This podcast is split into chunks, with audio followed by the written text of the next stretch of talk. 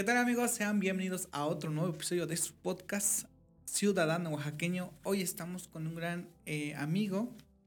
Es multifacético, es productor, vendedor y pues ha hecho muchas cosas con su vida y nos viene a platicar un poco de eso. Estamos con Armando Velarde. Velarde. Velarde, ese, ese soy yo. Qué gusto estar aquí, mi querido Oscar. Gracias por, por la apertura y por la invitación. Sí. Es un gustazo. Este, ¿cómo estás? Cuéntanos un poco. Dices que tenías hace tiempo una agrupación de música, ¿no? Así es, así es. Este, mis primeros pasos este, en mi carrera, que ya no sé de qué es mi carrera, pero al final es una carrera, fue como que jugándole al rockstar. Tuve muchas bandas, no fue una. No fue una. Tuve unas 16 bandas, de las cuales 15 nadie escuchó jamás. ¿Cuál fue la más popular? Pero la que funcionó muy, muy bien fue Deliria. Así se llamaba. Fue en 2017, 16, si no me equivoco, ya pasó un rato. Ok. Sí. Casi todos tuvimos como esta fantasía de tener un, grupo de una banda de rock. En tu caso sí se hizo realidad. Sí, lo tuviste. Sí, sí, sí, ¿Hasta dónde ¿Hasta qué fue lo más lejos que llegaron a hacer? Pues yo creo que lo más padre que hicimos como, banda fue abrirle shows a Panda, Allison, los Daniels, bandas de ese tipo y tuvimos un video en Telehit, en televisión, en televisión nacional, bueno, internacional porque Telehit se veía en varios países. Eh, por ahí tengo una captura de, porque yo nunca lo pude ver, o sea, sabía que estaba ahí, me pasaron la pauta, pero en ese entonces creo que yo no ni siquiera tenía Instagram, entonces yo no tenía el hábito de estar mamando como lo tengo hoy, pero la prima de el guitarrista una vez nos mandó una foto de, oye, no mames, los estoy viendo en Telehit. Y ahí la tengo en Facebook, creo. Eh, y ganamos un premio como Revelación Pop en 2018. Fuimos a Galería de las Estrellas a recibirlo. Era un premio de Televisa. Creo que eso fue lo más grande. ¿En serio? Wow. Entonces sí fue pues bastante pues popular la, banda, ¿no? ¿Qué pasó? ¿Por qué se desintegró? Hiciera el meme, si era tan bueno, ¿por qué acabó? ¿Por qué nos separamos? Pues fueron muchas cuestiones. De entrada estábamos asquerosamente morros. yo tenía 17 a mis 18. O sea, mira, a mis 18 años. Yo, la convicción de que me quería dedicar a la música ya estaba, ¿no? Pero no, yo la verdad, por lo mismo de que empecé a picar piedra muy chamaco para lograr a mis 18 estar en Telehit y cosas así, pues implicó sacrificios como no terminar a tiempo la escuela. Yo me tardé mucho en acabar la prepa. Entonces eso, eso empezó a generar las primeras fricciones con mis papás, ¿no? De, oye, sí, muy chingón, ya te vimos que con Panda, que Telehit. Este, tuvimos entrevistas en lo que en, Azteca, en Exa, en 40, o sea, todo lo que en ese momento significaba éxito, lo tuvimos. Eh, pero pues nada más me servía para farolear con, farolear con las morras, güey. Porque ni me pagaban, ni. O sea, ni tampoco es que hice mucho dinero. ¿Pero por qué? o sea. ¿Por qué? Pues empezamos con diferencias. O sea, la verdad es que en, ese momento. Yo me acuerdo que hablé con mi papá. Ah. Y le dije, güey. Mira, mi papá pagó unas. Digamos que invirtió en becas cuando mi hermano y yo nacimos. Para que a los 18 tuviéramos para pagar la universidad que quisiéramos. Ah, un seguro de escolar. Un, seguro, ajá, una beca, este, me parece que era como medio millón de pesos para mi hermano y medio millón. O sea, lo suficiente para pagarte, sí, ah, para solventarte en el TEC de Monterrey o en una escuela cara. Eh, pero pues yo nunca demostré cualidades de gran estudiante. Entonces yo me acuerdo que, oye, papá, ¿por qué no de esos, de esa cantidad, dame 100 mil? Nada más eso, para experimentar con mi banda. Porque a lo mejor sí es por ahí, ¿no? Y digo, pasaron grandes cosas, como lo de Telehit, como sí pasaron grandes cosas, pero ya viéndolo como negocio, pues no hubo un retorno de inversión, no hubo... Este, entonces, perdón, ahí es donde mis, mis amigos y yo empezamos con problemas y yo empecé a generarles rencor porque yo pagaba, yo pagué todo, yo pagué el disco, yo pagué los videos, yo pagué la ETA para estar en Telehit, pues, pues yo di payola, güey. O sea, yo conocía a Luis, bueno, a un amigo, no voy a decir quién, ¿no? ya iba a soltar, ya, iba a soltar, ya iba a quemarte, cabrón, ¿no? Yo conocí a un güey que estaba de director artístico en Telehit y fue con el que hice el deal. Este, y pues no te cuesta 10 pesos, ¿no? Meter un video ahí. O sea, hice muchas cosas que implicaban dinero. ¿Aproximadamente cuánto cuesta más o menos meter un video en tele? Ahorita no sé, güey, pero... Eh, bueno, no, sí sé. Ahorita está como en 60 mil pesos mensuales. Mensuales, Yo el tiempo que lo El tiempo que lo trabaja. Digo, con el, con cada quien tiene su contacto, ¿no? Sí, o sea, habrá quien te lo consiga más barato, más caro.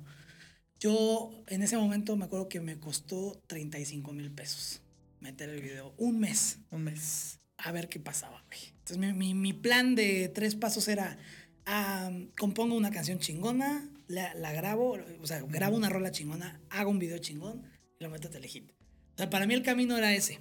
¿no? ya nos después. Nos hacemos famosos. Nos hacemos famosos y ya, ya, ya. estuvo, ¿no? Y pues no, güey, ya que estás ya que hiciste todo eso y ves que tu vida no cambia, pues ya entiendes que no es tan fácil, güey. ¿No vendieron como conciertos para sacar dinero o algo sí, así? Sí, güey, sí, sí vendimos conciertos y te digo, le abrimos a artistas muy grandes, pero pues así como decirte, puta, güey, de los 100 mil que invertí, me regresó algo, la neta no. No, no es redituable. No, fue, no fue redituable ese proyecto. Y yo, yo no sabía nada de la industria musical. Tenía idea y tenía la pasión y algunos medios, ¿no? Y el apoyo de mi papá en ese momento, pero... Este, y los compañeros correctos hasta cierto punto, ¿no? Pero digo, el, tema de la fricción empezó en eso. O sea, ellos se quejaban, criticaban. Lo que pasa en cualquier banda, ¿no? Sí, claro.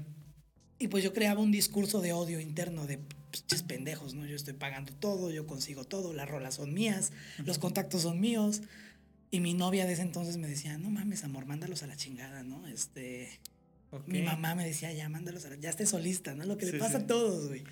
Y pues yo, pues ya, este, yo busqué a una discográfica. Yo ya conocía gente en Sony y los busco y ya no cuajó, pero me estaban ahí ofreciendo, me estaba yo ahí, como decimos, coqueteando con Sony. Ok. Eh, y pues mis compañeros se enteran y se arma el desmadre, pinche ojete, traidor. Ahorita somos amigos y nos reímos, ¿no? Pero en su momento fue un drama de novela. Wow, entonces tú te dio la casquita de ser solista.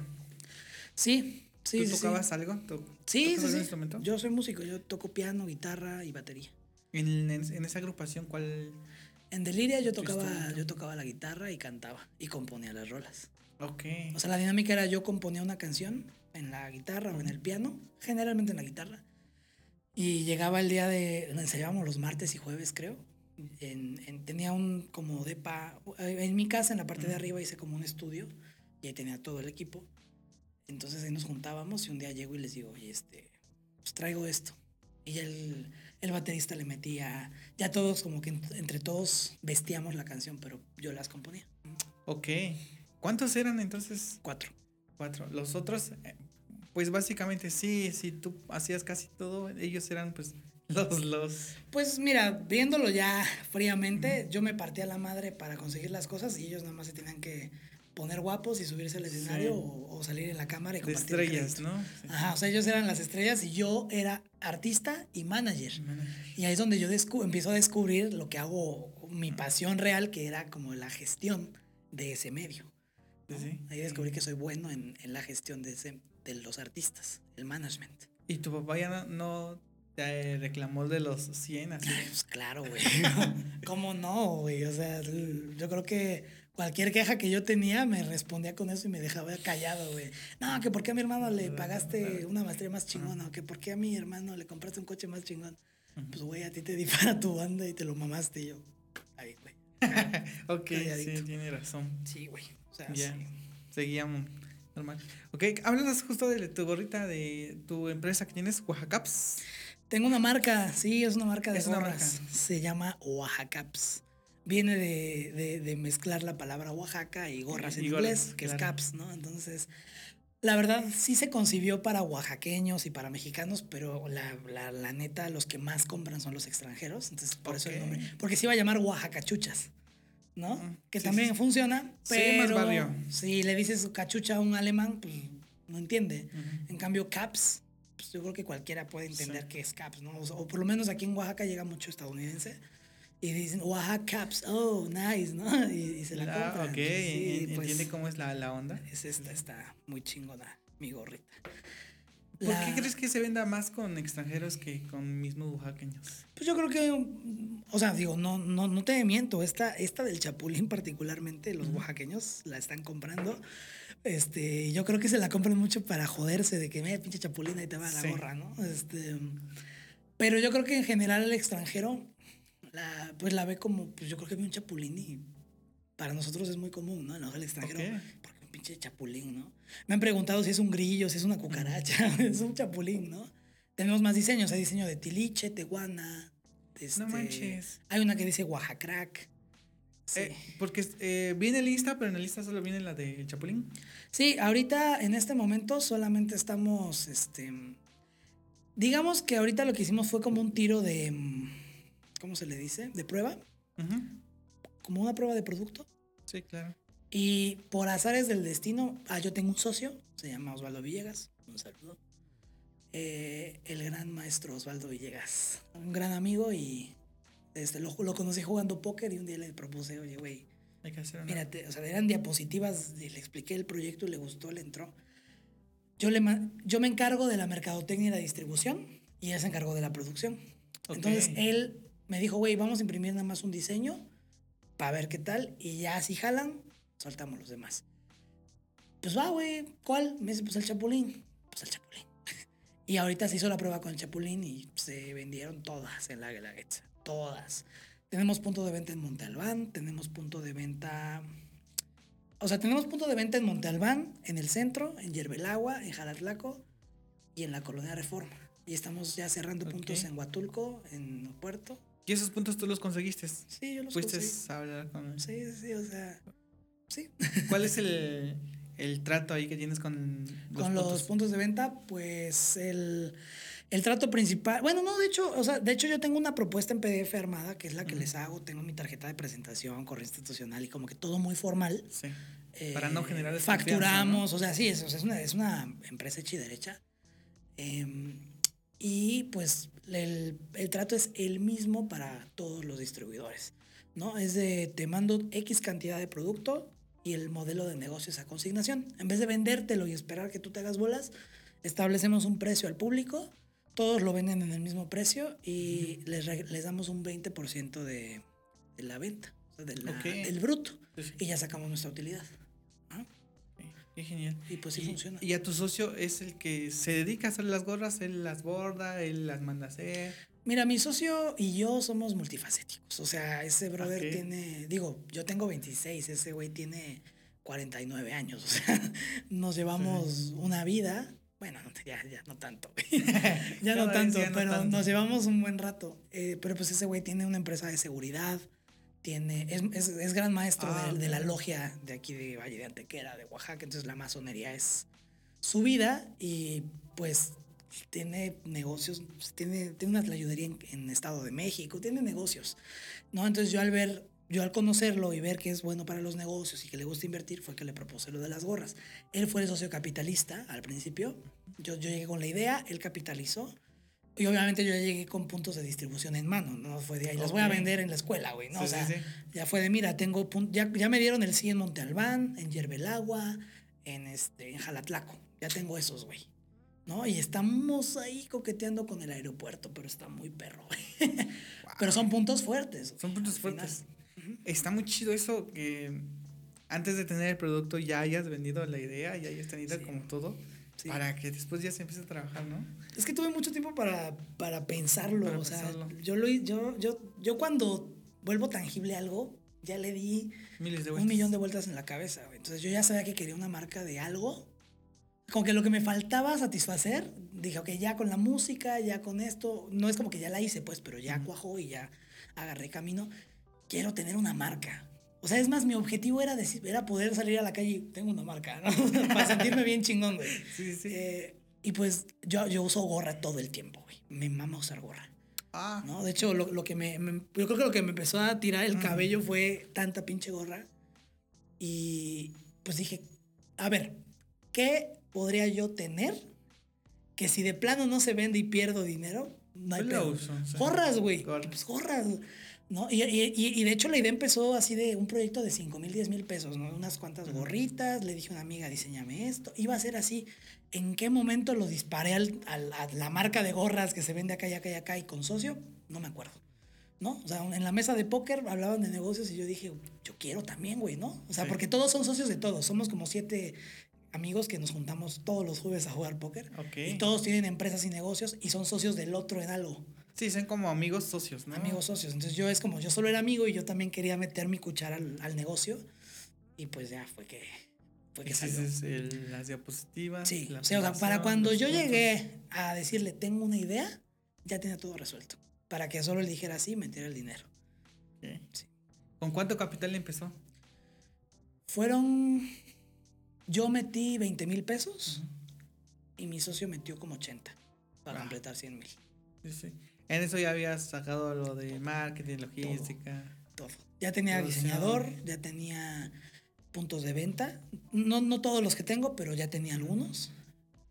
Ya tenía. ¿Sabes qué? El primero, el primerito, y quiero aprovechar para agradecerle a mi amigo Sergio, este, fue Café Cocuche en Jalatlaco. O sea, de ahí fue que me encapriché. Dije, si tengo un punto de venta. ¿Has visto Jalatlaco cómo se pone cuando hay turistas? No mames. Dije, ahí hay que estar muy pendejo para no vender una gorra, güey. Y, o sea, y además ese café está contra esquina de la iglesia. O sea, ah, pasan porque pasan. Entonces dije, güey, pues ya tengo ese punto de venta. Voy a buscar más. Entonces, teniendo ese y consiguiendo otros dos, ya llegar con mi socio fue de, güey, o sea, no te estoy nada más diciendo, aquí están las gorras, estoy diciendo, aquí se van a vender. Y además ya tenía quien iba a hacer la página web, ya tenemos página web. Este, y deja tú, tengo dos colaboraciones que apenas vienen en camino, una con Say Ocean, que es una banda muy famosa, este, tipo Allison, nacional, y con Carla Merchant, que es una nominada a los Latin Grammys. ¿No? para que les hagamos igual su gorra. O sea, llegué con todo esto en la mesa, güey. De, mira, aquí está, tú nomás tienes que dar tanto y obviamente el retorno de inversión va a ser tanto. Los números ya me los ajustó él porque el bueno en finanzas es él. ¿no? Ah, ok. Pero... Eso la correa de negocio. Exacto. Y ya. Para esto tú este, estudiaste alguna carrera de eso. Sí. comentabas algo de business, ¿no? Sí, sí, sí, sí. Bueno, yo estudié primero una carrera que se llama Music Business. Okay. Obviamente porque pues, la pasión de la música. Es una carrera este, de cuántos años? Tres. Tres, años. Es, especializada. Es especializada. Es un certificado internacional. O sea, tu papel este, viene de Reino Unido en inglés y todo el pedo. Dice Music Business Certificate, ¿no? Entonces, como tú llegas o sea, con tu papel del Tec de Monterrey a Sony Music y ¿quién eres, güey? Llegas con uno de SAI, ah, pásale. O sea, como que es, o sea, no te sirve para nada más que para la industria musical, desgraciadamente. Por eso estoy estudiando otra.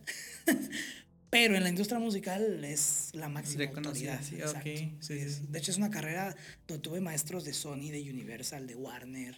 Tuve de profe al manager de Jesse Joy, a un güey que trabajó con Guns N' Roses. O sea, gente que dices, güey, o sea, sí. Sí, sí, sí. muy pesada. Y es business. Obviamente lo puedes adaptar a otras cosas, ¿no? Yo muchos, mucha de la parte como de proyecto, de negocio, que aprendí ahí, lo estoy aplicando en las gorras, ¿no? O en otras cosas. Pero al final, este, pues sí está muy enfocada en la industria musical. Y aparte, estudié una especialidad en mercadotecnia en el TEC de Monterrey. Y ahorita estoy estudiando, estoy, en diciembre termino mi segunda carrera, que es licenciatura en administración de empresas, ya para tener un poquito más de campo, ¿no? Eh, es, el del TEC de Monterrey, ¿te fuiste, ¿te fuiste a vivir a Monterrey? Estudié en el campus de Querétaro. Ok. Sí. Viví en Querétaro. Campus Querétaro. Querétaro. Ok. ¿Estuviste viviendo entonces en Querétaro? En Querétaro. De hecho, yo creo que he vivido en Oaxaca, Puebla, Querétaro y Ciudad de México. Y donde más feliz he sido es en Querétaro. No manches. Sí, sí, Querétaro me encanta. ¿Cuál es la diferencia que hay en Querétaro? Yo creo que, mira, Puebla es encantador. Me mama. Yo tengo mucha familia en Puebla. O sea, yo me considero mitad poblano. Em, pero Ay, yo la neta lo que no me gusta es que ya te encuentras a todos tus amigos de Oaxaca. o sea, ya, ya no tienes ese anonimato, ¿no? O que vas al antro o vas a pasear y te encuentras a tus compas de la seco de Oaxaca. Y es de, güey. Ok. Eh, en Ciudad de México pasa casi lo mismo y la neta, la Ciudad de México, mm, no. O sea, no, no vuelvo a poner un pie ahí para vivir, me caga.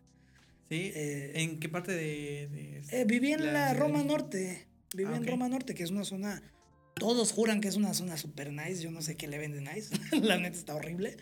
Pero bueno, no está horrible, ¿no? Solo no es para mí, güey. O sea, toda la gente muy alternativa, muy este. No sé, güey. O sea, no es mi tipo de gente, ¿no? Ah, y tampoco es. O sea, como que es muy bonita, pero muy vintage, muy antigua. Y yo no. Yo no necesito. Yo, soy más de lugares sencillos y modernitos, ya, más cómodos. Este, y Querétaro, creo que tiene, en mi caso, te metes a otro mundo porque llegas a vivir a Querétaro y ya dejas de convivir tanto con el de Oaxaca y Puebla y empiezas a convivir con el de San Luis, el de Guadalajara, el de, el de Aguascalientes, el de Guanajuato, como que es otro mundo. ¿no? Ahí sientes que se divide México de... Exacto, o sea, sí, y, la ciudad está preciosa, es tan grande y moderna como Ciudad de México y tan tranquila como puede ser Oaxaca, como que tiene eso. El balance. Y pues te queda todo cerca. Yo, yo viviendo ahí, yo creo que el primer año que viví ahí conocí todo el Bajío, O sea, cada fin agarraba mi coche y me quedaba a dos horas San Luis, a tres horas León, a tres horas, a seis horas Guadalajara. O sea, ya te abre más mundo. Y me encanta, o sea, me encanta. Wow.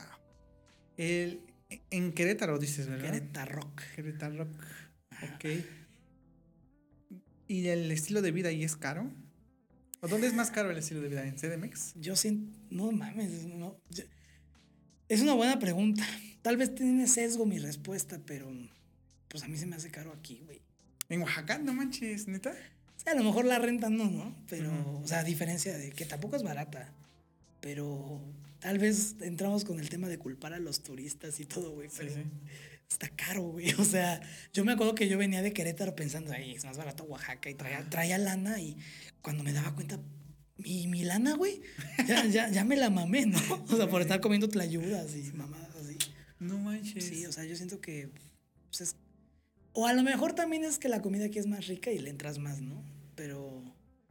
Puebla y Querétaro se me hacen. ¿En Querétaro no hay mucho turista? Sí hay, güey, pero. Ni de pedo como en Oaxaca.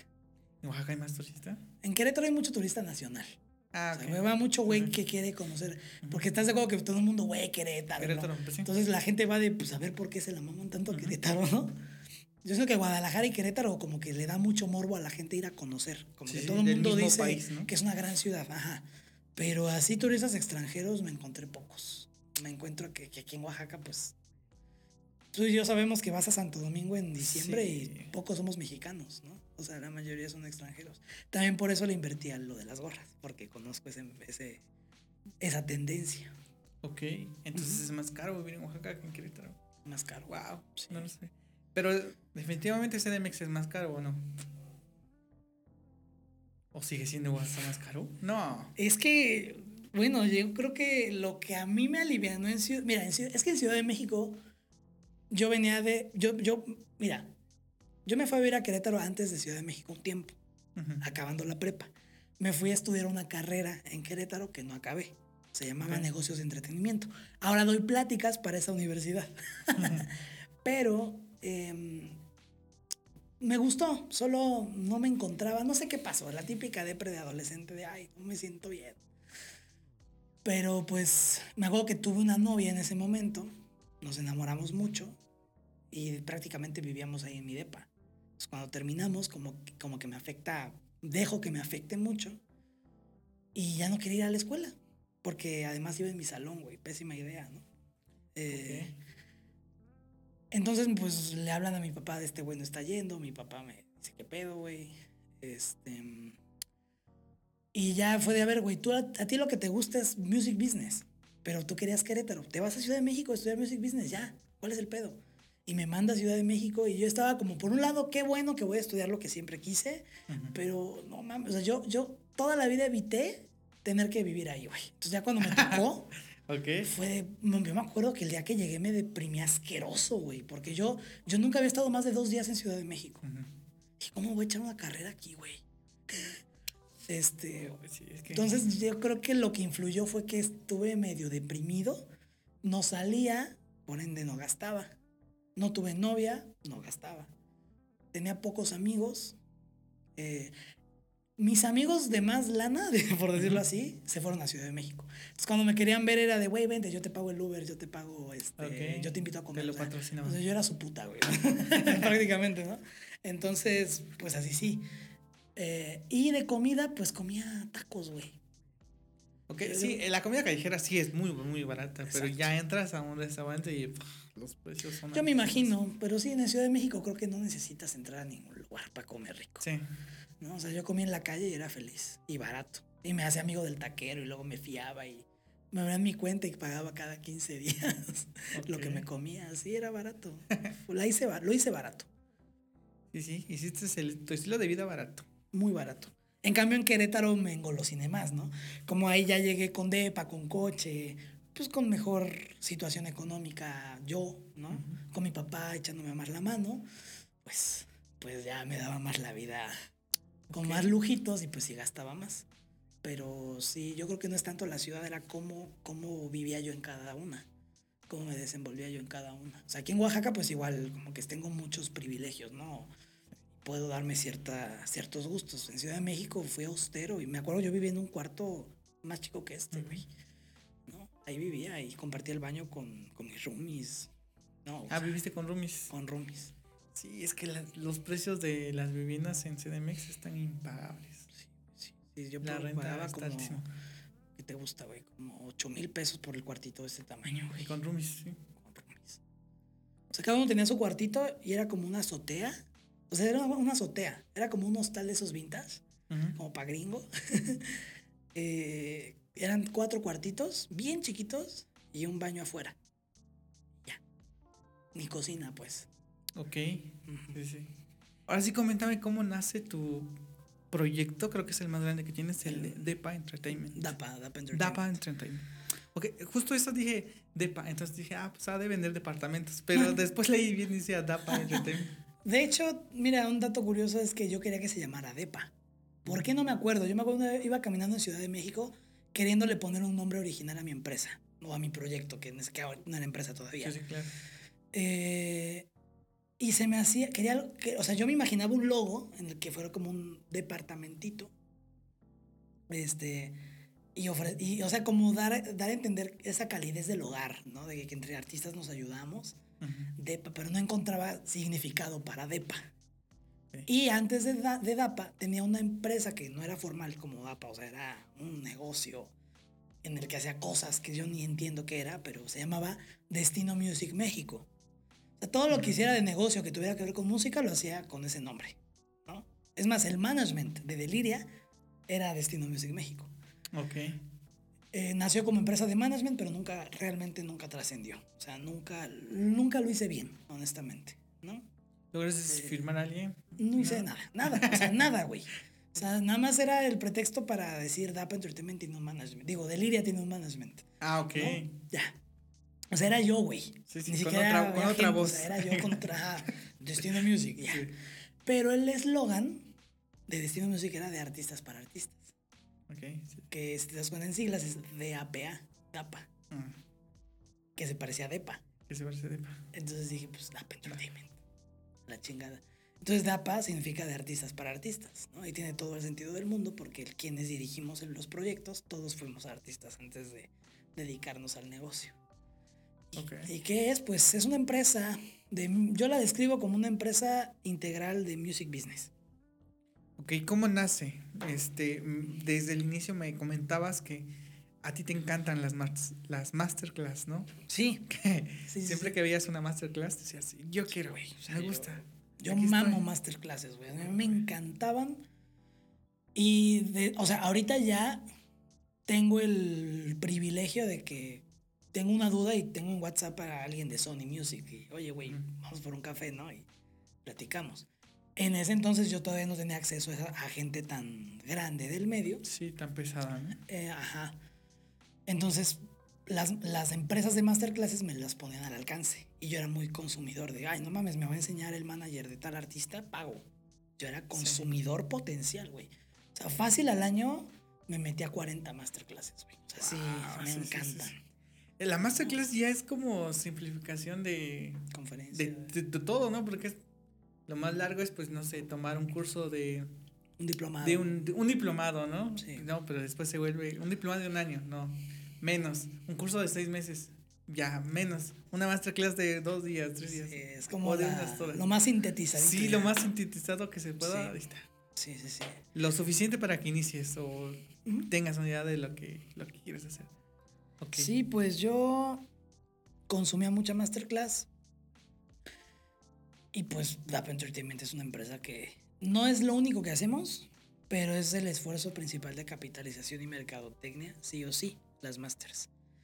Em, ¿Cómo nace? ¿Cómo nace? Mira, DAPA es el resultado de muchas facetas mías, no nada más de las... O sea, las masters fueron como la línea en donde encontré el equilibrio y se volvió una empresa formal. Pero venía de mis ganas de hacer música, mi talento o mi función de productor musical, pero también de ser eh, manager o de también relacionarme con medios y ser PR. O sea, como que no sabe, yo quería hacer todo, güey. Sí.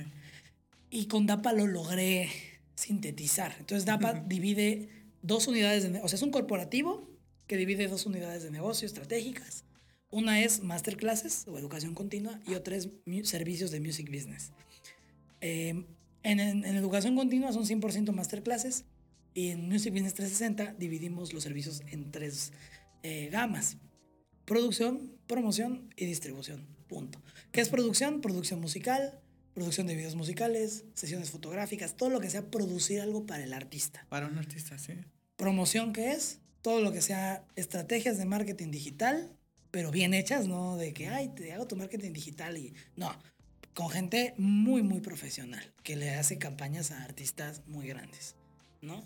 la que dirige esas campañas trabajó con Jesse Joy. Entonces es gente de arriba, pues. ¿A quién vas dirigido? ¿A pequeños artistas, artistas independientes? Artistas, chicos medianos y grandes.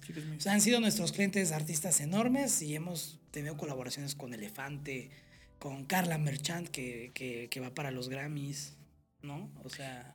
Pero o sea, esas personas no tienen como gente que los mueve o se mueven ellos solos. Fíjate que ah, en cierto punto em, sí tienen un manager. Velo así, que tú tienes una empresa y me jalas para que yo sea tu gerente. Ese es el manager. Pero no por eso yo controlo todo. O sea, yo puedo ser muy bueno para medios, pero a lo mejor no conozco productores. Contrato a alguien que me acerque a productores. ¿No? Este, todo lo que no, nos haga falta lo complementamos con servicios externos y ahí es donde entran empresas como DAPA. Entonces, en promoción tenemos dos servicios. promoción digital, que es generarte tu estrategia y darte tu retorno de inversión.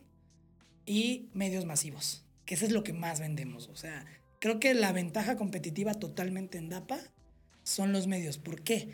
Porque a diferencia, hay, hay tres tipos de empresas de medios. Las muy grandes e inalcanzables, como Neville RP o Sony tiene su empresa de medios, o sea, que dices, Dios mío, o sea, te cobran medio millón por una gira de medios, no es alcanzable para nadie. Generalmente le trabajan a disqueras major, ¿no? Como Sony, Universal y Warner, o artistas como Vicente Fernández, ¿no? Eh, entonces, y el otro lado son las empresas, pseudoempresas, yo las llamo así, que te prometen hacerte tu estrategia y son güeyes que se echaron un diplomado de, de community manager y ya se sienten y no saben, ¿no? O que te consiguen entrevistas en... Aquí en Oaxaca hay muchos de esos, ¿no? Que, digo, sin, sin afán de, de, ofensa, ¿no? Que hay, te consiguen una entrevista en Corte B y... Pues una, no sé, güey este, no, a veces ni eso, ¿no? O ni eso. Este, o sea, nosotros estamos en medio. O sea, no somos tan grandes, pero sí te conseguimos sin duda cosas. O sea, lo que te trata de vender DAPA es, yo soy el medio por el cual vas a llegar allá arriba. ¿no? O sea, sí le pongo precio. Yo no, o sea, otro otro eslogan que tenemos es, no te, no te prometemos el éxito, te aseguramos la oportunidad. ¿Sabes? Ese es como el eslogan fuerte. Es como de, güey, sí te estoy poniendo un precio, pero lo pagas y es seguro que estás ahí. Ya como aprovechas la oportunidad es tu pero, la, pero el espacio te lo genero. Nosotros tenemos una alianza directa con TV Azteca a nivel nacional. Entonces yo puedo meter a, mi, a mi cliente al TV Azteca que quiera de la República por un precio. Sí. ¿No? Si lo pagas, pero es de que me pagas y mañana estás en entrevista. Así. ¿Y cuidas mucho tu, el nivel de tus artistas? Porque, o sea, o sea, puede llegar a un artista que salió ayer, ¿no? Y este, y dice, va, quiero salir en TV Azteca. Vas, lo llevas y pues no, no, no le, no le sabe, canta mal y todo eso. Quedas mal. Mira. igual, ¿no? Te voy a ser honesto, no ha llegado el artista que, que esté así de mal. sí los hay. Así como hay malas empresas, hay malos artistas, eso yo siempre lo he dicho. No todo es la empresa, no todo es el artista. Pero mm, yo creo que el artista que se acerca a nosotros, o en la experiencia que tengo con mi empresa, sabe lo que se espera de él. O sea, entonces tú le pasas una presentación en PDF de qué necesita, le pasas la cuenta a la que hay que transferir el dinero y cuando te, o sea, y primero, siempre decimos, primero pásame tu contenido y ya te analizamos, porque si el TV Azteca nos va a pedir obviamente un mínimo, claro. ¿no? Y hasta ahorita no hemos bateado a nadie. no, digo, si un día llega un artista que pues trae algo mal hecho, pues le vamos a decir, oye, ¿sabes qué? O mira, encontramos la alternativa. Yo te estoy vendiendo la entrevista. Punto. No o sea, si, te, si vas a hacer el ridículo, no es tu pedo. Pero lo que sí es, a lo mejor tu video musical está de la chingada, pero no por eso no vamos a, vamos a meterte. Mejor, en vez de video musical, lleva tu guitarra y en vivo. O nada más platicas con el conductor sin video musical. Siempre vamos a encontrar la. Sí, güey. siempre vamos a, encontrar la alternativa. Al final es un servicio, te estamos vendiendo algo. ¿No? Y te lo vamos a tratar de cumplir. No, no es como que tengas que calificar necesariamente. Hay cosas para las que sí, ¿no? O sea, si tú quieres trabajar con. No sé, güey, con Rojo Treviño, pues sí tienes que tener un. Tienes que saber eh, trabajar en un estudio de grabación. Pero cada artista busca, yo creo que cada artista busca lo que siente que puede manejar. ¿no? no, este, quizás su alcance. o no te vas a pedir una entrevista en Telehit o en La Cuchara, que es un medio nacional que trabajamos, si nunca has estado en, un programa de radio de tele, güey. Te va, no, te va a comer vivo eso, ¿no? Yo me acuerdo, mi primera entrevista en Telehit yo me estaba cagando. Yo, sí, me acuerdo. es... Tiene igual como... Tienes que tener igual cierta práctica, ¿no? Para saber manejar ese, esos ambientes. Definitivamente. Tanto de pues televisión, radio o incluso en el escenario cuando hay mucha gente es una presión, o sea, es una se siente diferente, no es casi cualquier cosa, por eso hay personas que se bombitan en el escenario, que no quieren subir, pánico escénico. Yo creo, yo no, yo no sé cuál es el tema con esa gente, güey. Digo, no, no, es que en mi naturaleza, en mi radar, no está eso, güey. O sea, a mí la atención me mama, güey. O sea, al contrario, no, no es como cada quien tiene su personalidad. a mí lo que me cuesta es quedarme callado y no ser protagonista, güey. Wow. ¿Sabes? O sea, ese es mi perfil. Entonces, por ejemplo, un reto para mí más que subirme al escenario es llevar al artista al escenario y yo quedarme abajo, güey. Eso es donde yo digo, ay, no mames, güey. yo, quiero estar el día Yo quiero estar ahí, ¿no? O sea, por eso, ya, ya platicaremos más adelante, por eso me voy a lanzar de artista otra vez.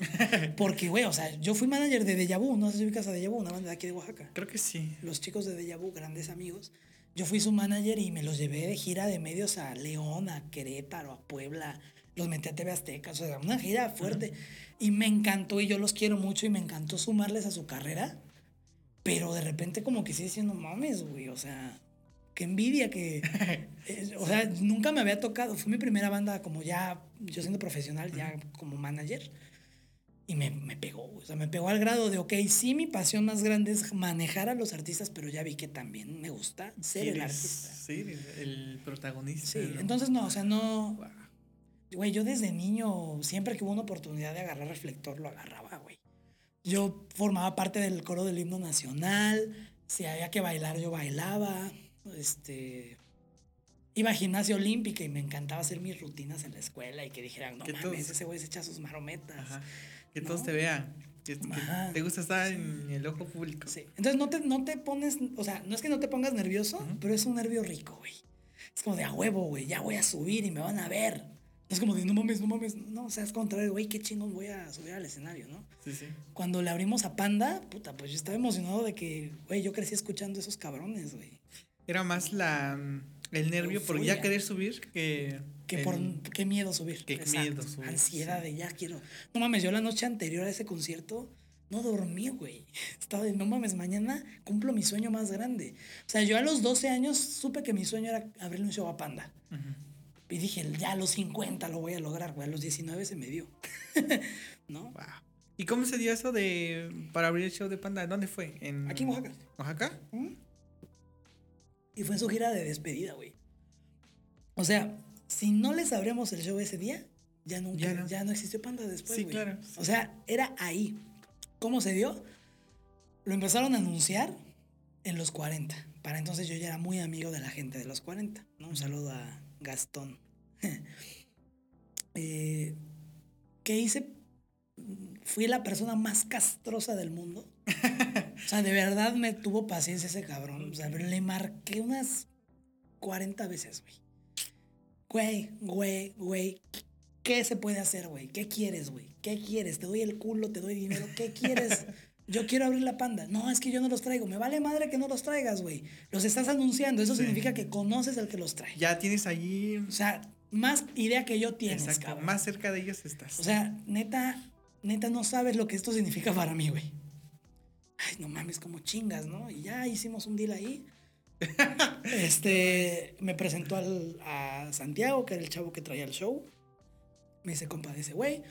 Hicimos deal también ahí. Y le abrí Panda. Güey, yo cuando lo anuncié recibí llamadas de un chingo de amigos que ya saben que yo soy fan de Panda desde niño, güey. No mames, ¿cómo es posible? Felicidades, cabrón, ¿no? Un gran amigo mío que se llama Samna, no sé si lo conoces, es el de la cumbia de Goku, güey. Ese cabrón y yo somos fans de Panda, güey. Este, estudiamos juntos en el Blaze.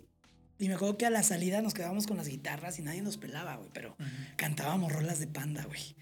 Entonces, llamarle y decirle, güey, ve la publicación de los 40 y no mames, vas a abrir la panda, güey. O sea, y el día del show casi cogemos ahí este güey y yo, es un decir, obviamente, ¿no? Pero, o sea, ahí estábamos entre la multitud. Después del show, obviamente, me quedé, después de yo tocar, me quedé a ver a Panda. Claro. Y ahí estábamos ese güey y yo haciendo horrible, güey. No de, ah, güey, Panda. Porque yo creo que ese fue, ha sido de los mejores días de mi vida, güey, ¿no? Eso y, por ejemplo en mi podcast, que tengo un podcast, ¿ves? Aquí me metiendo un gol en cancha ajena. Este, un, tengo un video ahí de que estoy cantando mentirosa con Rafa de, con, el elefante. ¿no? Sí, sí. O sea, creo que estas dos sensaciones, no mames, güey, no se pueden describir. O sea, e, esa canción, ¿qué mexicano no conoce la canción de Mentirosa de Elefante, güey? Y decir, aquí está este hijo de la chingada junto a mí y yo le estoy tocando y estamos cantando juntos. Yo, yo lo grabé, güey, porque dije, nadie me va a creer esto, güey. Claro, son cosas que cuentas en la peda, pero ¿cómo las demuestras? No, y, la verdad, algo difícil o un gaje de lo que yo hago es que siempre o no te van a creer sin evidencias, o sí te van a creer, pero van a decir, pinche vato presumido, mamador. Ya, güey, aprendes a vivir con eso. No puedes este, darle gusto a todos, ¿no? Claro. Pero siempre, güey, o sea, siempre, o sea, si se lo cuentas, imagínate, güey Tú y yo, o sea, tú eres una morra y me invitas a, te invito a salir y en la primera cita me preguntas a qué me dedico. ¿De qué forma no voy a sonar mamador? ¿Qué, qué forma no mamador? ¿Cómo te digo? Trabajo con artistas sin sonar a que te estoy presumiendo. Sí, claro. Entonces, es como, ah, o a lo mejor es de, ah, este pinche loco, no es cierto, ¿no? ya tienes que enseñar, mira, aquí está el video, güey. es horrible. Estoy cantando con es horrible, pero pues está chido, güey, es parte de... Y digo, ya para, para no divagar más y terminar de decirte de DAPA, Ajá. Eh, el tercer servicio es distribución, ¿no? Te dije producción, promoción, distribución. ¿Qué es distribución? Conseguirte tres cosas.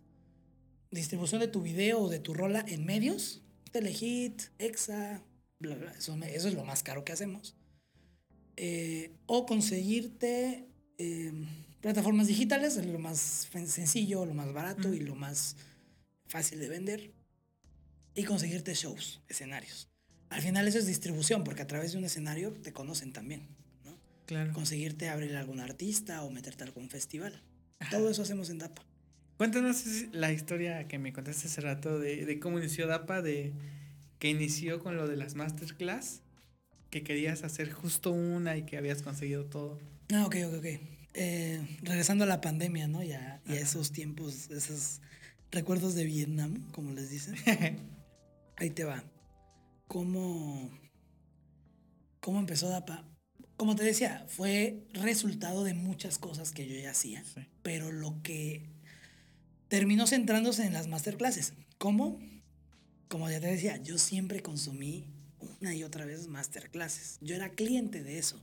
Entonces yo entendía cómo funcionaba la psicología del cliente de eso, porque yo soy eso. Entonces yo siempre me preguntaba, ¿cómo me vendería yo esto a tal persona, manager de tal artista o así? Me hice muy amigo de Quique Cervantes, le mando un abrazo. Manager, era manager de Allison, en, ese, en ese, otra de mis bandas favoritas, ¿no? Era manager de Allison en ese entonces Y yo me acuerdo que dije, güey, voy a hacer una máster con el manager de Allison. Y le marco a este Quique, que era manager de Allison en ese entonces. Le digo, güey, ¿cómo estás? Oye, mira, estoy pensando hacer esto y esto y esto, ¿no?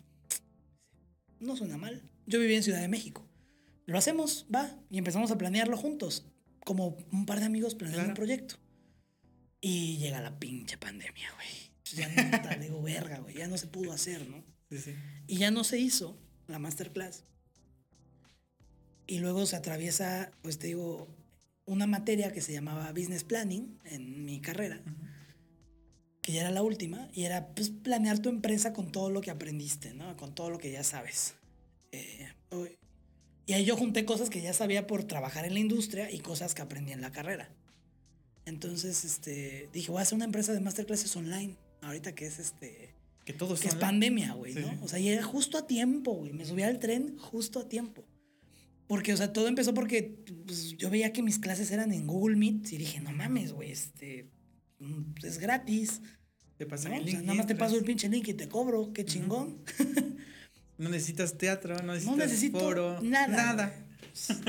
Entonces me acuerdo que le hablo a un gran amigo que se llama Raúl Ruiz, te mando un abrazo, mi hermano. Este, él fue supervisor musical de la serie de Club de Cuervos, güey. Y le digo, mira, tengo esta idea, hazme el paro no tengo mucho dinero, pero creo en esto. O sea, se lo vendí y obviamente le dije, le transmití el deseo de hacerlo. Este, me dice, güey, va, vamos a hacerlo. ¿Sabes con cuánto empecé la empresa, güey? Porque no te dije la cantidad, güey. 1600 pesos. Así de Lo de una peda. Lo de una peda. 1600 pesos. Que me, en esa masterclass me regresaron 12 mil pesos. Ahí fue que dije, no mames, este es pues sí, super ganancia. Pinche ganancia, pinche margen de utilidad. 10 veces más. Dije, a huevo, es por aquí. Entonces hice una segunda, hice una tercera, la cuarta hice, la hice con Rojo Treviño, el productor de Panda, esa se vendí. Esa fue la más grande que hicimos, digo, ahí, no, digo, me habré llevado que 40 mil pesos así con la mano atrás, ¿no? Está muy este, interesante cómo comprendiste eso que comentaste. Yo consumo esto, ¿cómo yo me vendería esto mismo? Y pues encontraste ese, o sea, eso justo esas palabras claves que dices de este productor de Allison. Entonces dices, ay, es algo que yo compraría. Sí, güey. O sea, creo que mi ventaja, digo, aparte de conocer a la gente que conozco y tener a lo mejor el don de conectar, ajá, es que lo que se me ha ocurrido emprender son cosas que yo compraría o haría. O sea, gorras, gorras yo, sé cómo venderte una gorra o, o, sé qué necesito para que mi gorra se venda, ¿no? Y este, o por ejemplo, también lo conecto todo, ¿no? O sea, tengo DAPA Entertainment, pero también tengo Fluxus, que es una agencia de marketing chiquita, mucho más chica que DAPA. Entonces digo, ah, pues DAPA va a ser cliente de Fluxus. Y te vendo a Fluxus y te digo, mira, DAPA es cliente y ves DAPA y es algo grande. ¿no? Este, o tengo mi podcast y ahí anuncio mis gorras. ¿no? O sea, es como, oye, anuncio DAPA y anuncio... Sí, como un universo que está conectado, Exacto, güey. De hecho, eh, Industria Feroz, que es mi podcast, te lo anunciamos así como un, un esfuerzo de mercadotecnia de DAPA. O sea, es un podcast de Dap Entertainment producido por We Rock. Que We Rock es la disquera de Randy de Molotov. Ahí es donde lo grabamos. Ajá. Sí, vi que este. que tienes tu podcast, ¿no? Y justo en el podcast, este. utilizas la misma forma de. en los títulos de los videos, ¿no? O sea, productor y pones el nombre de la estrella más famosa con la que he estado. De hecho, he tenido pedos con mi socio del podcast, con Onyx, así se llama. Porque ese güey, él se encargó de toda la parte técnica. O sea, ahí cómo se dividió el trabajo, yo hice, yo convoqué a los artistas y conseguí el estudio de grabación. Pero todo lo que es microfonía, cámaras, edición, se lo aventó él. Entonces de repente es como, no mames, o sea, yo me emputé con él una vez porque el episodio que hicimos con Rafa de Elefante puso, eh, ser artista, el, episodio se llama Ser artista porque hablamos de qué pedo con ser artista ya a ese tamaño. Pero le pone ser artista con Rafa. Digo, esta la chingada, cabrón, con Rafa de elefante, güey. No mames, o sea, güey. Con, o sea, si nada más lo escuchas, ¿quién es Rafa, güey? Rafa, Rafa, de elefante, güey. ¿no? Es que, digo, es, tú eres pendejo, cabrón. o sea, sí, digo, ya se corrigió, ¿no? Pero pues, yo, me, yo me fijo mucho en... Los detalles. En los detalles así de, güey, pues el gancho, el clickbait, como le dicen, ¿no? Qué es lo que va a vender, ¿no? pues este güey de Elefante o este güey manager de Samo. Tuvimos al manager de Samo, a manager de Sony. Tuvimos gente, pero si no dices quién es, ¿cómo le dan clic para escucharlo, güey? ¿Sabes? Es el gancho, ¿no?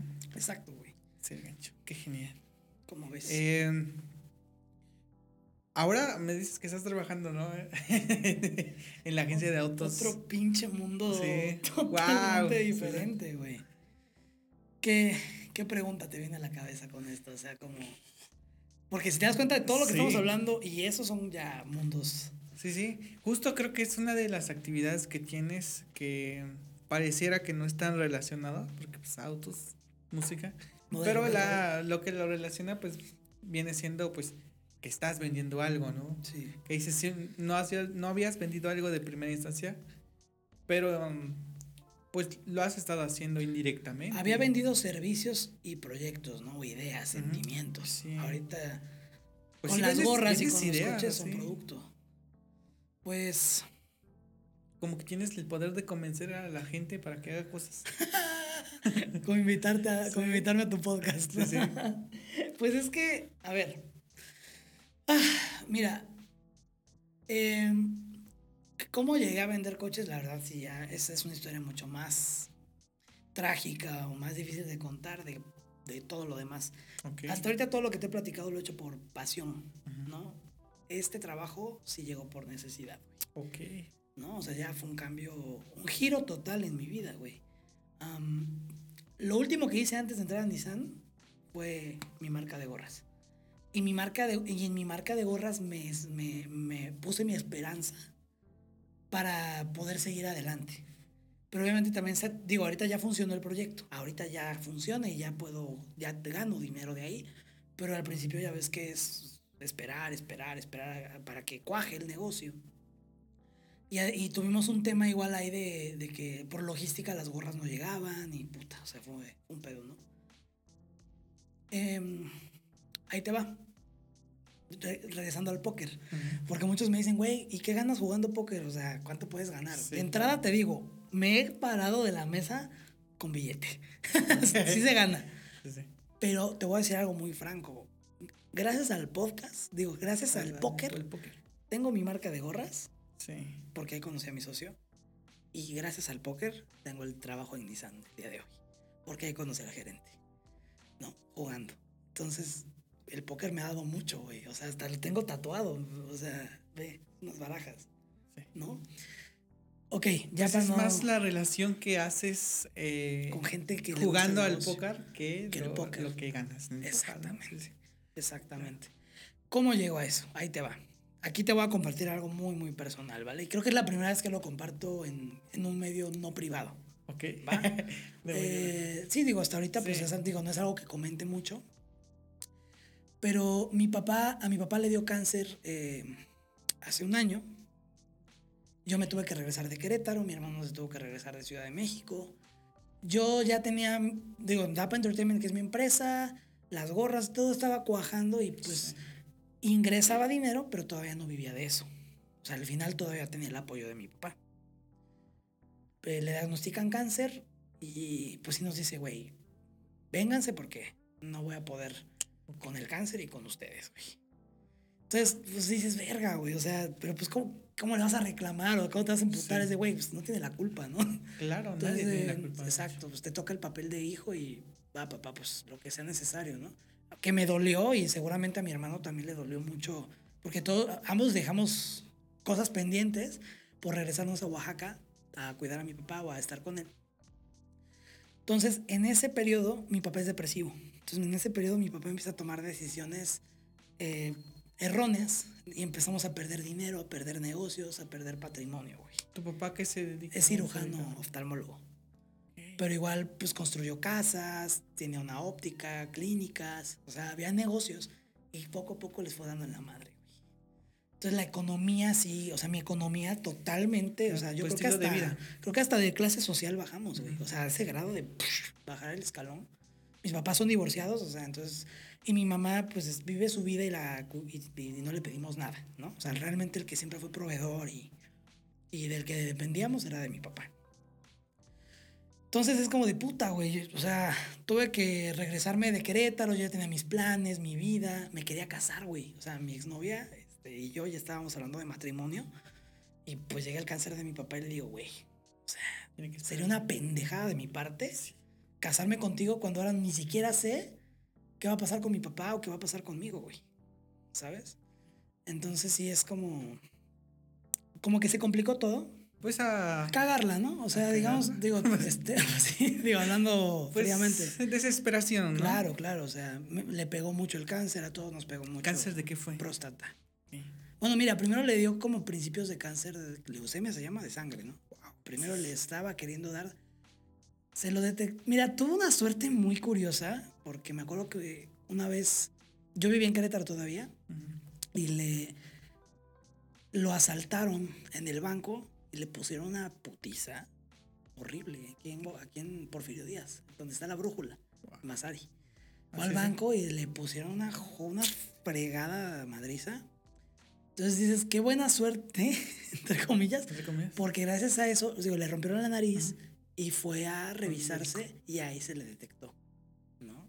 Entonces se le detecta, se empieza a deprimir, todos nos, pues a todos nos pegó, güey, o sea, que te digan tu papá, oye, y mi papá es doctor, güey, entonces me lo nos lo soltó como cualquier noticia de, ay, hoy fue el parque, güey, nada, tengo cáncer, ¿qué? qué? No mames, güey, entonces le dio cáncer, güey y se le juntó con la depresión. Mi papá lleva 30 años sufriendo de depresión, pero depresión clínica. ¿Depresión diagnosticada? Sí, diagnosticada. Le da el cáncer este de como principio de leucemia. Y haz de cuenta que este sí se encuentra una solución rápida, pero muy cara, güey. O sea, me acuerdo que fue a Guadalajara a que le pusieran un como anillo de roengenio en la médula, es donde estaba empezando. Y eso era como una radioterapia local para matarlo ahí. y, se logró.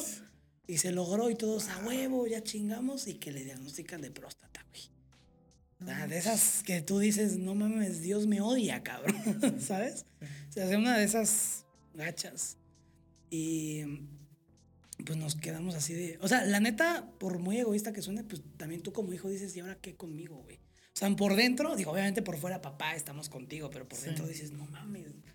Y mi futuro, y mi vida, y mi patrimonio, y, y el apoyo que me dijo mi papá que me iba a dar de aquí a tal edad. O sea, no, como que ya esperábamos algo, ya tenemos expectativas, ¿no? Sí, ya tenías tus planes. Güey, estaba planeando mi, estábamos planeando boda, güey, ya había fecha para, ya habíamos hablado con los papás de, de esta morra, ya había, o sea, ya se estaba volviendo un tema serio.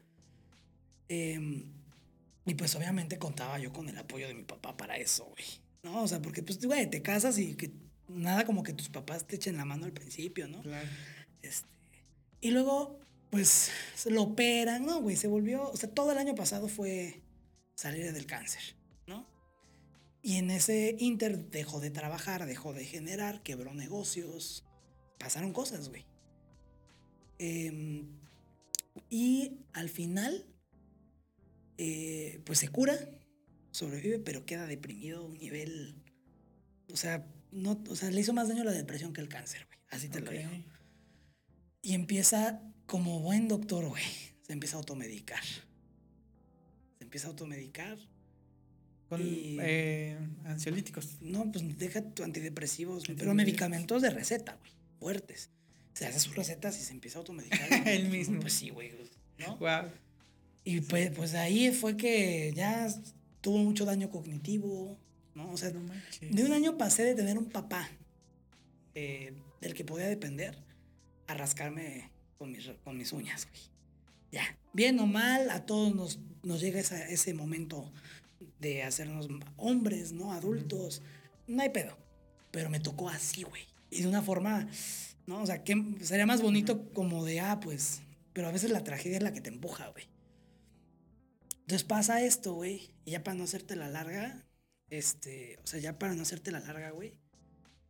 Para entonces, medio patrimonio de la familia se fue a la verga, güey. ¿No? Yo me quedé, o sea, yo me empecé a tener que pagar la, la carrera, mi hermano se salió de la maestría, este, yo todo lo que tenía acumulado de DAPA, pues apoyé ahí sí. a mi papá, güey.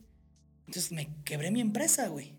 Te quedas en ceros. o sea, de hecho sí, me quedo en ceros. Eh, pues pongo en pausa todas las operaciones, le doy las gracias a mis colaboradores. O sea, mi hermano y yo se nos cayó el mundo, güey, ¿no? Pero pues ya mi papá está bien por lo menos. Son dos, dos únicos hijos. Somos dos, ajá. Mi hermano es abogado. Y pues pasa el año y dices, ah, pues ya el otro año será otro año, ya veremos qué pedo, güey. Pero pues digo, para no hacerte la larga, güey, este, a principios de año mi papá trata de suicidarse, y fue pues, la peor experiencia de mi vida, güey. O sea, te la puedo asegurar. Todo lo que parecían problemas, pasa algo de pasa algo así, güey. Sí. Güey, todo lo, de, todo lo demás te vale madre. Eh, tu, tu, rango de tolerancia a la frustración, al dolor, sube muchísimo porque, pues, güey, viviste eso. A la mala te vuelve más fuerte, güey. Y ahí es donde yo tuve que tomar la decisión de volverme adulto y de decir, ¿sabes qué? Mi papá hizo lo que hizo Obviamente quedó mal. Sigue vivo mi papá, pero quedó mal. ¿Ya no está trabajando? No, pues no mames.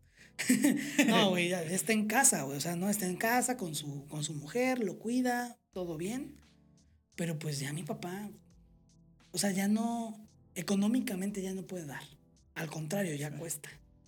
¿No? Entonces sí es como de un, o sea, de un día para otro, Velarde tuvo que volverse adulto, güey. ¿No? O sea, digo, yo nunca fui como el junior que le daban y se iba a chupar, pero, ah, pero me apoyaban, güey, me apoyaban y gracias a ese apoyo yo podía como que seguir mis pasiones, ¿no? Y empezar a hacer negocio con cosas. Entonces sí, o sea, sí, es chingón, hice mis negocios, pero al final seguía contando con apoyo, güey. Se va ese apoyo y ahí es donde yo dije, puta, güey, o sea, lo de las gorras se atoró, porque se atoraron en Monterrey. Por logística pasó algo las gorras tenían que llegar en enero y llegaron hasta mayo. Entonces, seis meses que yo contaba con el ingreso de las gorras, o sea, 100 mil pesos ahí atorados. Eh, mi empresa, quebrada. Todo, todo se fue a la chingada. O sea, mi papá hace lo que hace en enero y todo se va a la chingada también. Todo lo mío, pues. Se combinó la mala suerte de lo que pasa con mi papá, dejo de contar con su apoyo, este, tengo que empezar a pagarme la escuela, tengo que empezar a pues a pagar todo, güey. Todo lo que no pagaba, lo empiezo a pagar, güey. Y ahí es donde dices, verga, güey. Ahora sí soy adulto y ya no está tan chingón. Porque también yo me sentía bien chingón, empresario. Sí, sí, o sea, sí, y sí, sí, sí, soy bueno y tenía mi empresa, pero pues no vivía de eso, vivía del apoyo de mi papá. Y ahí es donde yo me acuerdo que en la mesa de póker llegó con lágrimas en los ojos, frustrado, en marzo. A jugar. En marzo, porque, o sea, aguanté enero, febrero, marzo aguanté tres meses tratando de salir adelante con DAPA, tratando de salir, digo, las gorras, pues nomás, ¿no? Y con Fluxus, que Fluxus es una agencia que tengo con lo que hago contenido promocional para negocios. Pero punto que por cada video me gano 800 pesos. O sea, es un extra. Y, y enero, febrero y marzo aguanté. En abril, ni un cliente, güey. Yo en ceros. ¿no? Y obviamente me regresé a vivir con mi... Tengo mi, tengo mi propia casa aquí, pero pues igual no podía pagar luz, nada. Me regresó con mi mamá, güey. Ok. Pues dije, ya, güey, o sea. Y a mí me pegó eso en el ego horrible, güey, porque digo, no mames, güey, tengo 26 años. Tampoco es una edad así crítica, pero tengo 26, güey. Vivo solo desde los 19. Es como que de repente a los 26 regresarte con tu mamá. Pero ni pedo, güey. Ok. Y ahí, güey, sí está cabrón, güey. O sea, tío, es una historia fuerte. Sí. Y ahí dije, a ver, güey, repite, repita, repitamos todo, ¿no? O sea, como que analicemos la, cuál es mi situación. Pues a ver, mi papá trató de matarse, güey. Y ya no puede ayudarme. Ahora, si acaso lo puedo ayudar a él. Entonces ya con mi papá de no cuento, soy adulto. Eh, mi mamá, mejor no le pido nada. O sea, mi mamá es muy generosa, es muy chida, pero pues ya, no, no le voy a costar. las gorras no han llegado la empresa quebró. El podcast ahí está, pero pues no genera. Sí, el podcast no Tú y yo sabemos que es un, hobby. es un hobby. digo, y es un buen esfuerzo de mercadotecnia para la empresa, pero no genera. Claro. O genera. Es, muy es como parte de publicidad, parte para procesar. Ah, exacto. o sea, me veía al espejo y, no mames, estás valiendo verga. a ver, tu verdad, Armando Velarde, es que estás valiendo verga. Y en marzo llego bien jodido así a jugar póker. De que ya con mis 200 pesos de ahí está mi entrada. y ya de ahora sí quiero ganar porque necesito el dinero, ¿no? Así ya, jodido. Y me dice eh, mi gran amigo Tiburcio, que es el gerente de Nissan Universidad. Ay, pinche Velar. Ya sabían, cuando pasó lo que pasó, yo se los conté y somos muy, muy amigos. Los del póker somos muy, muy amigos. Entonces, como que él vio que ya estaba yo atorado y me dice, permíteme ofrecerte trabajo en Nissan. El gesto más generoso que alguien ha tenido, güey. O sea, si alguien siento hoy que le debo todo, es ese cabrón. O sea, si alguien tiene mi lealtad incondicional, es ese güey. Te lo juro, ¿eh? O sea, lo quiero un chingo al cabrón. Y para variar tiene la edad de mi papá, güey. Entonces es como, puta, güey. Em, entonces dije, güey, yo siempre, yo crecí, por, por, lo que te he contado y ya escuchaste, como que la vida me fue diciendo, órale, va con la música, órale, va con tus gorras, órale, va, o sea, como que se me, se me dieron las cosas. Entonces yo sí crecí con esta idea de, ay, vive de tu pasión, vive de lo que te apasiona, si se puede. Y sí se puede, güey. Y yo no, yo no tiro la toalla, yo sigo con la empresa, sigo con todo, güey. Digo, ya lo pude enderezar. Sí se puede, pero ahora mi, mi, mi perspectiva es, haz dinero, güey. Te guste o no la actividad, si te genera dinero, hazlo. Porque en mi prostituta vida me imaginé vendiendo coches, güey. O sea, esa es la realidad. Sí. Entonces me ofrecen el trabajo, yo lo tomo y fue como, va, con mucho agradecimiento, güey. Voy a mi, voy a mi entrevista, este, me capacitan. Abril y mayo, casi los dos meses, sin un peso en capacitación, güey. Gastando diario gasolina, comida, en, ir. Ir y venir. Sí. hasta ya iba yo a vender mi coche, güey. No, dije, ya voy a vender, pero dije, no, güey, no, si aguantas, güey. O sea, me aferré a Nel, güey. No, lo vas a sacar trabajando, güey. Nada de que vendo mis cosas, güey. Esa es mentalidad pendeja. Vas a trabajar y vas a salir adelante. En, en mayo me sueltan a trabajar, finales de mayo. Me sueltan a trabajar 28 de mayo y para el 30 hice mi primera venta, güey. De un carro, en, de, de un carro, güey. Y dije, ah, huevo, güey. Al tercer día, como Jesús, güey. Hago mi pinche venta, mi primer coche, güey. Luego el segundo, el tercero, y empiezo. Empiezo a, a enderezar el barquito. Ahorita estoy en Nissan Universidad. Pero sí es un cambio, o sea, como para mí fue, ha sido una, un cambio en mi arquitectura vital y en mi temple. Tener un horario. Puta, güey, tener un horario, tener un jefe. Tener compañeros de trabajo. Que me griten. Ajá, exacto, güey, que me griten, que me regañen, que me digan que está bien, que no está bien, que me critiquen. No mames, o sea, te rompe, güey. Entonces, y yo vengo pues de ser dueño, de ser empresario, de tener socios. de me gritas, te grito, güey. No, te me pones pendejo, me pongo más, güey. Pero si llega un cliente y se te pone pendejo en, en Nissan, pues sí, sí, sí, lo que usted diga, soy un pendejo. Ni modo que te le pongas a abrir un cliente, ¿no? Sí. Entonces, sí, este, o por ejemplo, estar un día dando pláticas en el TEC de Monterrey, porque doy pláticas en universidades. Y al otro día llegar a la oficina y que me grite una persona que pues yo considero que es menos chingona que yo. No sé cómo, o sea, porque te digo, soy soberbio, o sea, yo me considero soberbio, güey. Entonces, como de ver, yo tengo dos carreras, tengo este diplomado, tengo esta empresa, tengo esta marca, tengo esta carrera artística, conozco a tales artistas, he trabajado acá, he dado pláticas acá, y tú tú que no, que no has hecho ni la mitad, me estás gritando y yo me tengo que aguantar porque jerárquicamente tú pues tienes más autoridad que yo. Llevas más años nada más aquí que yo. O sea, sí, eso me pegó, güey.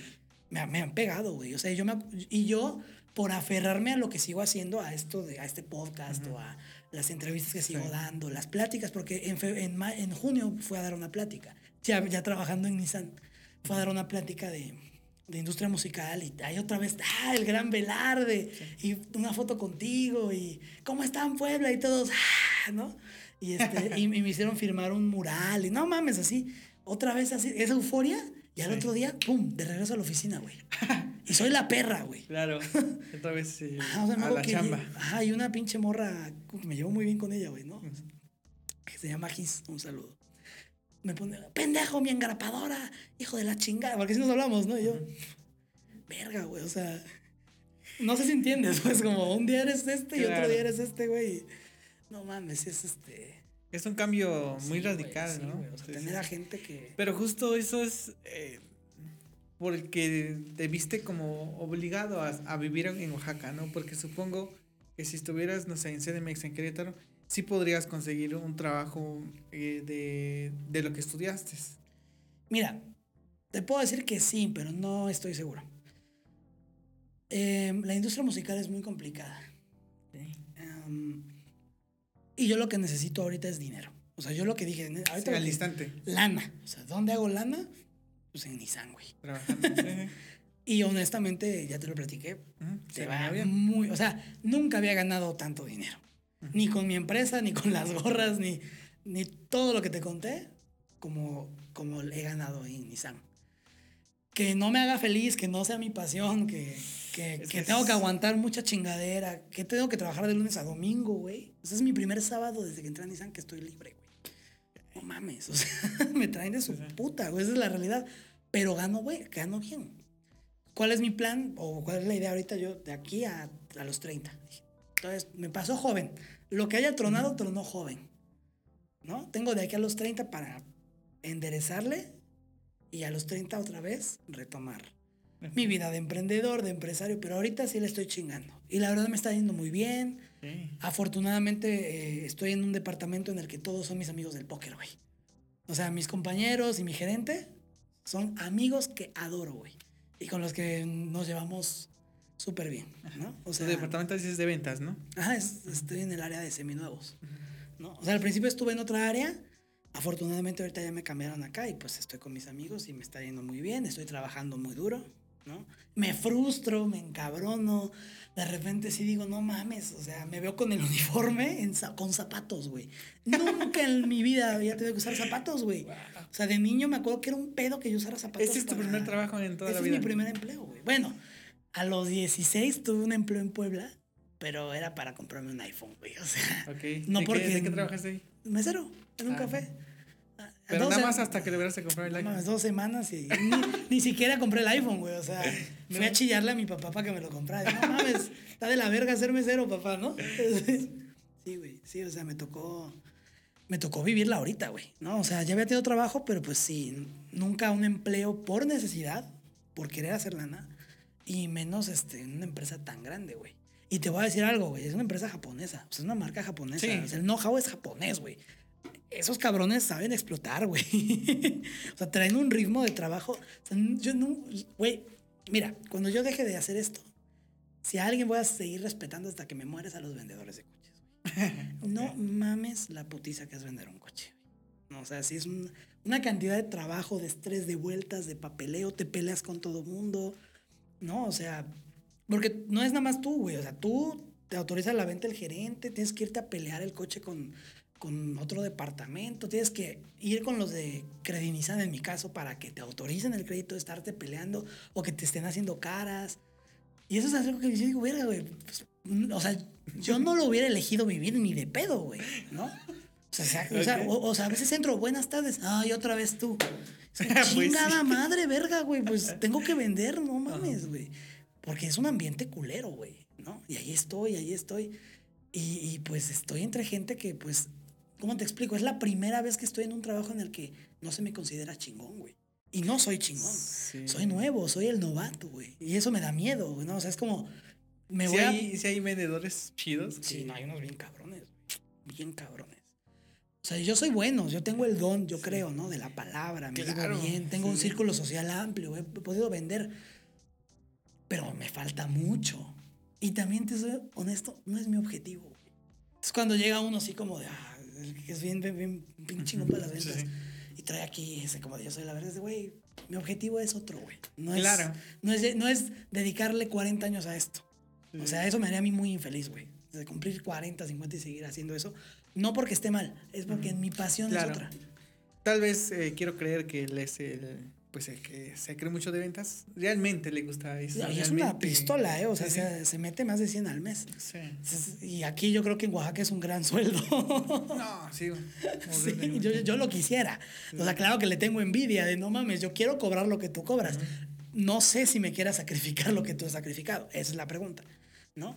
Este, porque esa es la otra, fíjate. ¿Pero qué, qué, diferencia un buen vendedor de otro vendedor? O sea, si lo logras. No lo he terminado de descifrar, güey. O sea, no sé.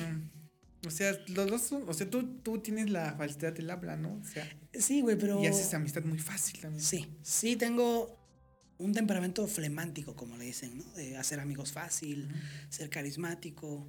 Me considero guapo, ¿no? Y eso también como vendedor. Ah, carismático. sí, sí, sí. Em, pero no mames, eso es el 10% de la chat. O sea, la, habilidad para el papel. Güey. ¿No has tomado una masterclass de cómo vender? no. Debería. ya deberías. Fíjate que me da vergüenza, güey, pero el primer mes tenía que pedir ayuda para escanear, güey. Para imprimir, güey. O sea, es verga. Es que no, no porque no lo sepas, pero es algo que dejas de hacer. Deja de hablar inglés 10 años, güey. Y comunícate con un gringo. No mames. Entonces, pues en DAPA, pues yo hacía papeleo y, bueno, yo hacía contratos, todo, pero pues las impresiones, eso lo hacían los, los empleados, güey. yo nunca recuerdo, y, aquí en Nissan el gerente en la puta vida he visto que haga una impresión. Sí. O sea, no es tu papel. Entonces, llegó a Nissan y es de verga, güey, ¿cómo se imprimía? No mames, este, ¿cómo se hacía esto en Word? ¿Cómo se hacía esto en Excel? O sea, cosas que dices, no mames, yo no me acuerdo, güey. Sí, sí. ¿No? Sí, pues es que se olvida, es tal como lo dices, o sea, las divisiones de dos cifras, o sea se la pones a alguien. Puta, yo no sé cómo hacer eso. Ya nadie puede hacerlo, güey. O sea, en su momento en la primaria lo pudiste hacer, pero ah, ahora que te lo pongan es como de. ¿Cómo era? ¿Dónde iba el punto así? No, yo ni me pongas, güey, no me acuerdo yo, güey. Pero algo importante, algo, algo muy perro que he notado, ahorita que estamos tocando el tema, a diferencia de la industria musical, de lo de las gorras, de todos los demás ambientes en los que me he desenvuelto, aquí encuentro a gente muy infeliz, güey. Eso sí es, eso sí es algo que me alarma, que me asusta y que me motiva para salir rápido del hoyo, para enderezar el barco y salirme. Si hay quien le apasiona vender coches y es muy feliz, tengo mis amigos son muy felices, son muy buenos y, y, yo soy muy feliz por ellos. Pero hay muchos ahí, mucha gente que está ahí porque no, le quedó de otra. como yo. o sea, que no le quedó de otra, que la vida le dio algún putazo y se tuvo que quedar ahí. No, que en su vida ha sido así, o sea, ha sido un puto. Sí, güey, o que, ajá, o que simplemente, pues, no sé, tuvieron hijos y ni pedo a chingarle, a mantenerlos. Eso sí, sí, güey. Eh, eso es lo, y, y, les pega o les cae un pesado que llegue alguien con sueños, güey. Te lo juro que eso sí lo he visto. O sea, ahí en Nissan, puta, o sea, bueno, ahí en la empresa he visto a mucha gente de todo tipo, pues muy amargada, muy enojada con la vida, sin sueños, sin pasiones, que le va muy bien yo lo que quiero es sí este, aprovechar, pero salirme cuanto antes. Porque, insisto, mi sueño no es ese. Mi sueño no es ese. Mi sueño es seguir en la música. Y de lo que decías, si está la opción de trabajar en la industria. Me han llegado ofertas de un par de medios, TV Azteca Puebla, me ha llegado TV Azteca Querétaro. o sea, pues todos mis amigos del medio les platiqué algunos que me pasó tal vez con menos detalle, pero oye, pasó esto. Y me han dado la mano, pero son sueldos con los que no podría salir adelante, ahorita, ¿no? Mi sueño, ¿cuál es? De como empleado, mi sueño sería ser empleado de Sony. Ahí sí, mira, agarro y gracias por todo y vámonos para Sony. Y yo metí papeles hace dos años para entrar y no me han llamado. si algún día pasa, oh, qué bueno, pero mientras, si vuelvo a la música es con mi empresa y bajo mis términos, porque es lo que me conviene. Pero honestamente, si por dinero las ventas de autos son lo mejor ahorita para mí. Okay. Ya para terminar, este, ¿qué viene para el futuro? Decías que te quieres lanzar para, para artista, solista. Sí, sí, sí, me quiero lanzar de artista. Pues como te decía, siendo manager, teniendo la empresa, moviéndome con todo, pues he trabajado con chingo de artistas, ¿no? Te digo, ahí te pasé el dato, ¿no? Que, que Elefante, que Molotov, que... Sí. O compartido escenario, Daniels, o sea, sí, pero sí me, me volvió a atacar como esta sed de yo ser el artista, yo ser el, el centro de atención. Y además considero, modesta parte, que tengo el talento, ¿no? O sea, digo, si ganamos el premio que, te conté como banda, con una rola que yo compuse, pues es porque malo no soy. Ok. ¿No? O si me toman en serio productores de renombre, pues quiero pensar que es porque soy bueno. Y me lo han dicho mis amistades de, güey, esa rola. Y de esas amistades que si te tienen que hacer mierda, te hacen mierda. O sea, no mames, esa rola está muy chingona. Y, yo también las escucho y digo, no, güey, pues es que la neta está perra, güey. La quiero compartir con el mundo, ¿no? Ya se dio la oportunidad, hice unos deals ahí, eh, me deben unos favores. Entonces, ya grabé una canción, ya tengo tres sencillos grabados. Voy por el cuarto. Estoy en el proceso del cuarto. El primer sencillo oficial que voy a sacar se llama Diciembre se va con Dan de los Daniels, precisamente. Una, colaboración.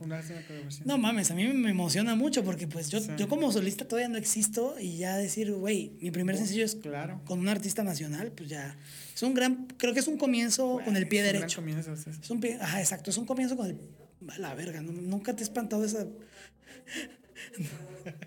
su, casa tiene una especie de, más que una Alexa es como una Megan, ¿no? Como, no mames, muy inteligente para, para mi gusto es un buen paso, es un buen primer paso.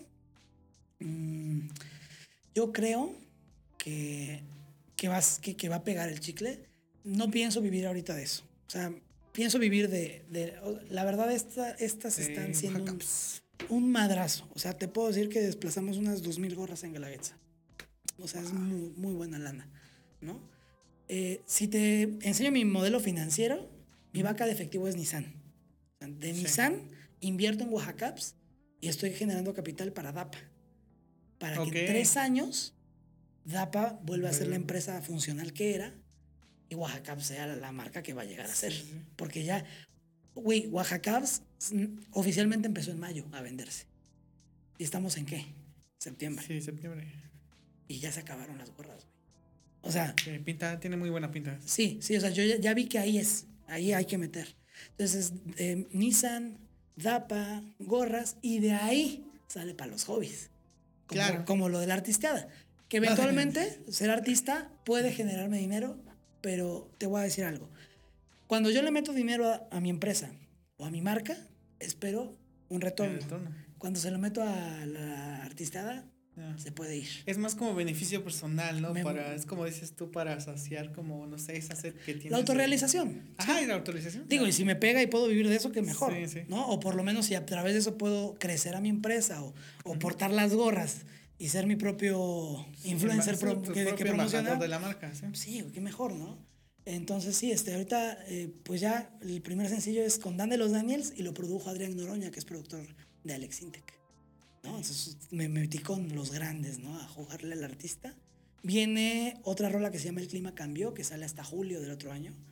Y viene una que se llama Dos Copas, que va a ser con Claudia Arce, que es Miss Bolivia. 2000, quién sabe qué. Y esa artista ahorita está muy fuerte. Es actriz de Televisa también. Está haciendo colaboraciones. Ajá. Claro, sí, sí, ya vimos que sí se puede subir así rapidísimo en la artista. Yo siempre digo, sí si apuntas al cielo, aunque sea llegas a la azotea. Sí, aunque sea. Depende de dónde apuntes, ¿no? Pues es que, güey, o sea, a ver, también, ¿qué tengo yo entendido? Yo cuando iba en la secundaria, me acuerdo que yo decía, güey, yo voy, yo voy a tener un video de Telehit. Yo veía Telehit en la cafetería. Uh yo voy a salir ahí sin saber. Y lo hice a los, a los 19. ¿No? O sea, se apunté muy alto y de pura mamada se me dio. Digo, lo generé. Claro, lo buscaste. Eh, lo mismo con ser. O sea, como que he cumplido sueños, creo yo que para muchos podría sonar guajiro. Sí, o su sueño, o su meta final. Sí, entonces cuando vas así haciendo eso como que entiendes que no es tan difícil, güey, ¿no? Entonces, pues ahorita yo, yo lo, la conclusión, yo ya entendí que lo que te apasiona no necesariamente es tu principal fuente de ingreso, por lo menos no en un principio.